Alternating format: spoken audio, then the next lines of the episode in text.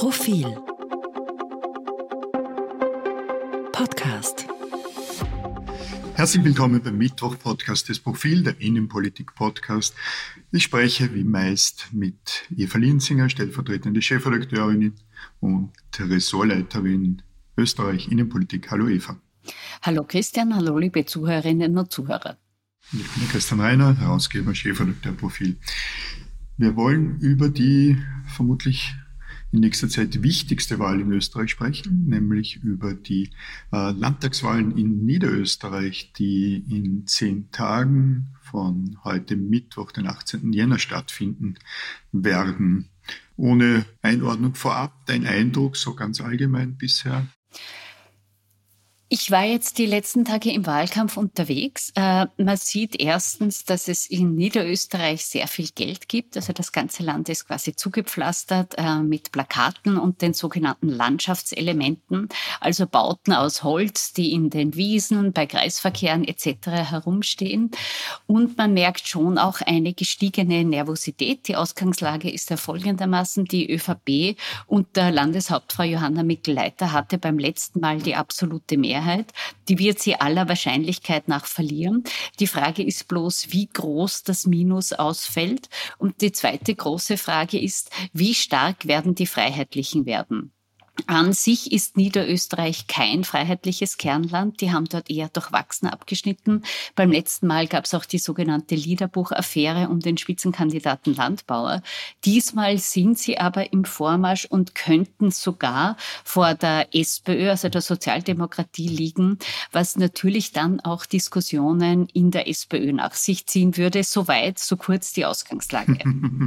du hast es angesprochen, also das ist ja auch das, was mir auffällt. Einmal mehr könnte äh, könnten die Probleme, die die Volkspartei hat, du hast es angesprochen, Johanna Mikl-Leitner wird mit, mit, mit allergrößter Sicherheit die absolute äh, Mehrheit verlieren, könnten die Probleme, die Verluste der ÖVP gar nicht so schlagend werden und vielmehr Pamela Rendi-Wagen und die Sozialdemokratie äh, in Turbulenzen geraten. Vorab hatten wir ja glaube ich, aber auch erwartet, dass die niederösterreichischen Landtagswahlen zu Problemen in der Bundesregierung führen könnten, dass sich Nieder die niederösterreichische Volkspartei äh, inhaltlich, verbal in Auftritten absentieren könnte oder sogar in Widerspruch gehen könnten zur Volkspartei im Bund.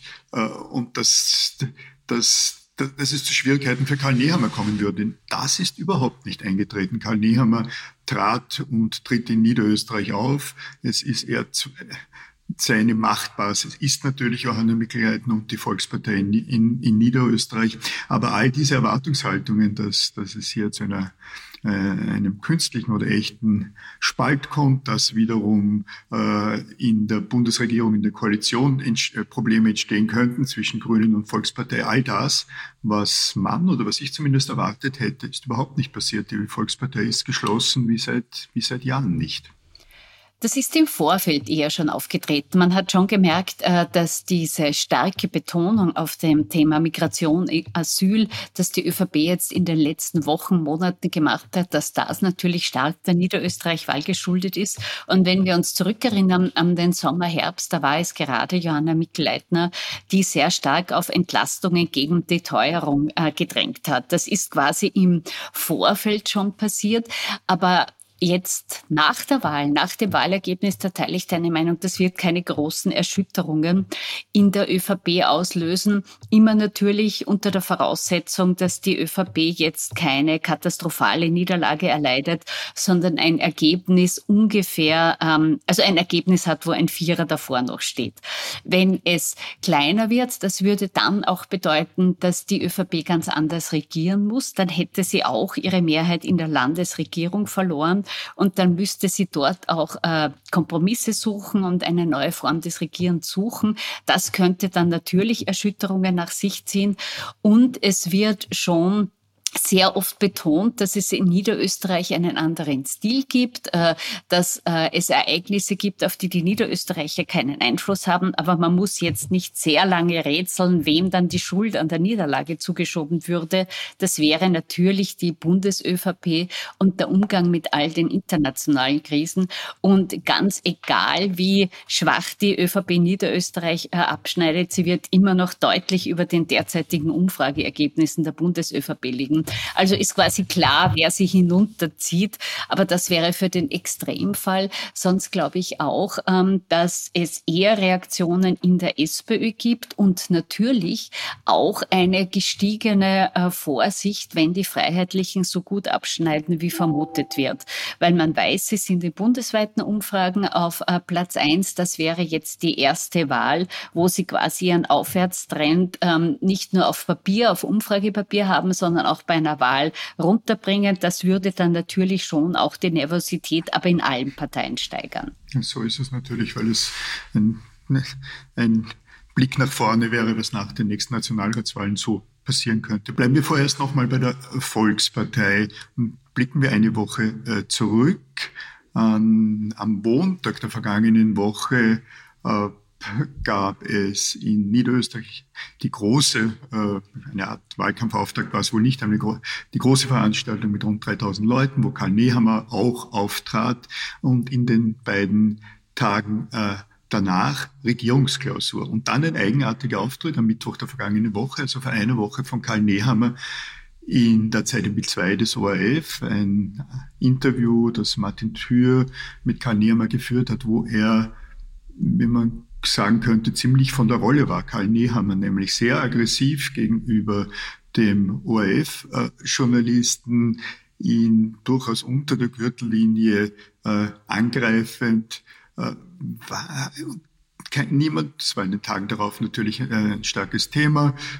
Politikanalysten meinten, äh, hat äh, Karl Nehammer stark geschadet, er konnte seine Themen nicht drüber bekommen und einmal mehr hatte man den Eindruck, dass, dass der Bundeskanzler äh, seine Emotionen oft nicht im, im, im Griff hat, weil ja nichts darauf hindeutet, dass ihm jemand dazu geraten hätte, dort in dieser Form aufzutreten. Es gab alle möglichen Spekulationen, natürlich ist er stark belastet. Jedenfalls ein, einmal mehr ein erratischer Auftritt des Bundeskanzlers, äh, der von den Themen der Regierung abgelenkt hat und, und sich äh, und ein Bundeskanzler, der sich einmal mehr die Frage stellen lassen muss, äh, wie sehr hat er sich und damit die, das, das Land im Griff. Wie siehst du das?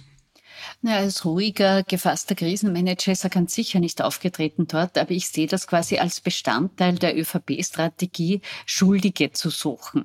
So nach dem Motto, wir selber sind ja garantiert nicht schuld an der Misere, die rund um Korruptionsaffären, Anhäufung von Krisen entstanden ist. Da muss es einen anderen Schuldigen geben. Äh, es bieten sich aus Sicht der ÖVP da die Medien an und ganz besondere das größte Medienunternehmen Österreichs, der ORF.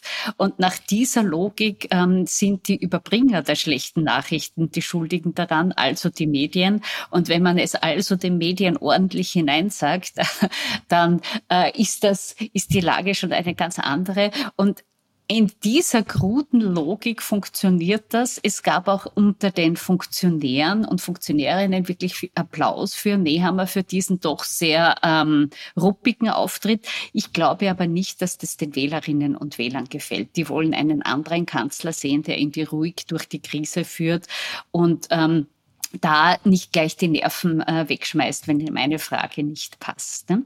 Äh, kommen wir vielleicht, äh, du hast es vorher schon angesprochen, zur zweit, derzeit noch zweitstärksten Partei, die nach der Wahl vielleicht die drittstärkste wird, die SPÖ. Da gibt es ein ganz interessantes internes Match. Einerseits den Spitzenkandidaten Franz Schnabel, der sich am vergangenen Wochenende auch äh, groß inszeniert mit Burgenlands Landeshauptmann Hans-Peter Doskozil hingesetzt hat, gesagt hat, das ist quasi ein guter Vorbildpolitiker und Doskozil steht ja auch für einen relativ harten Law and Border Kurs. Auf der anderen Seite führt der Dreiskirchner Bürgermeister Andreas Babler einen Vorzugsstimmenwahlkampf in Niederösterreich, will da einen Sprung nach vorne schaffen und er stellt für, steht für einen völlig anderen Kurs. Er ist dem linken Parteiflügel zuzuordnen, will eher Humanität statt Härte setzen. Also das ähm, wird auch eine Art Richtungsentscheidung. Und bei dem eher mauen Ergebnis der SPÖ, das sich abzeichnet, wird nur nicht in der Bundes-SPÖ, sondern auch in der niederösterreichischen ähm, SPÖ über Personal diskutiert werden. Wie weit glaubst denn du, dass das in der Bundes-SPÖ geht, diese Personaldiskussion? Ich neige ja mehr als du, Eva, dazu, wirklich äh, Überlegungen für die Zukunft zu machen, die dann oft, oft nicht stimmt. Du bist da wesentlich vorsichtig. Aber wenn du mich darauf ansprichst, äh, das, was wir da besprechen, hat ja auch Wichtigkeit, weil es auf die nächsten Nationalratswahlen und eben auf den Bund gesehen äh, darum geht, wer denn jetzt als Spitzenkandidat, Kandidatin in die Wahlen gehen wird und wer potenziell ein Nachfolger für Karl Nehammer sein könnte, Nachfolgerin, falls Karl Nehammer nicht Bundeskanzler bleibt. Also wenn wir über die Sozialdemokratie sprechen, dann ist das jetzt nicht ein Blick in die, in die Sektionen der Partei, sondern hat große Bedeutung für, die, für, die, für das Fortkommen der Republik. Und äh, wir sprechen in Wahrheit darüber, wer die kommende nächste Regierung dann führen kann und wird. Äh, konkreter deine Frage. Äh, in den Couloirs unter Journalisten, Journalisten, aber auch in Stammtisch wird natürlich darüber, darüber diskutiert, wird Hans-Peter Doskozil der, der Spitzenkandidat sein und die Sozialdemokratie vor jenen Wahlen übernehmen oder bleibt es Pamela Rendi-Wagner? Mein Eindruck bleibt der, aber dem wird oft widersprochen, dass, dass, äh, dass es Randy Wagner sein wird. Uh, unter anderem deshalb, weil in der Sozialdemokratie jetzt niemand sich findet, der Hans-Peter Doskozil so sehr stärkt, dass Randy Wagner gehen müsste. Oder auch äh, niemand in der Partei sich findet, weder der Wiener Bürgermeister und, Landeshauptmann zum Beispiel noch der, noch der Kärntner Landeshauptmann, der irgendwann sagt, okay, äh, mit Randy Wagner haben, können wir nichts gewinnen, es muss Hans-Peter Doskozil sein. Ich zweifle allerdings nicht daran, dass Doskozil den Job gerne machen würde und dann seit, äh, ich glaube, den 60er Jahren, damals der damalige Salzburger Landeshauptmann, der erste Landeshauptmann wäre, der in die Bundespolitik wechseln will, allerdings nicht ein Regierungsamt. Damals, Klaus war es, glaube ich, wechselte ins Finanzministerium und an die ÖVP-Spitze. Wie siehst du das? Also wer wird, wer wird in der Sozialdemokratie bei diesem, bei diesem Ringen, wer wird da gewinnen und äh, wer wird die Sozialdemokratie führen? Ich glaube keiner der beiden. Es wird äh, jemand Dritter sein und wir werden das relativ knapp erst äh, 2024 wissen. Denn ähm, Niederösterreich beendet ja nicht den Landtagsreigen. Du hast Kärnten schon angesprochen. Da findet dann Anfang März die Landtagswahl statt und da geht es für die SPÖ um mehr. Dort stellt sie den Landeshauptmann. Dort ist Peter Kaiser beim letzten Mal relativ knapp an der absoluten Mehrheit äh, vorbeigeschrammt. Äh, dort hat er nicht rasend viel Konkurrenz, außer dass die Freiheitlichen dort traditionell ein ganz anderes, starkes Umfeld haben, viel stärker als eigentlich in Niederösterreich. Daher glaube ich auch, dass um die äh, Landtagswahlen in Kärnten nicht zu stören, wahrscheinlich nach der Niederösterreich-Wahl noch gar nicht die große Diskussion ausbrechen wird, sondern das erst nach dieser Landtagswahlrunde passieren wird. Und dann schaut es womöglich auch wieder ein wenig anders aus, wenn in Kärnten ein starkes Ergebnis da ist. Und in Niederösterreich ähm, muss man schon sagen, ich will jetzt nicht Randy Wagner verteidigen, aber die zu erwartende schwache Abschneidung Abschneiden der SPÖ in Niederösterreich ist schon auch auf die eigene Kappe der SPÖ Niederösterreich zu nehmen, denn diese Plakate, die die dort haben, die sind maximal für einen brüllenden Lacher oder für ein verwundertes Staunen gut, aber eine Gewalgewimper mit so etwas gar nicht. Was aber, und jetzt komme ich wieder zurück, auf die allgemeine Schwäche der SPÖ hinführt, weil wenn man es nicht einmal mehr schafft, ordentliche Plakate aufzuhängen, dann hat man das politische Handwerk nicht mehr im Griff. Ne?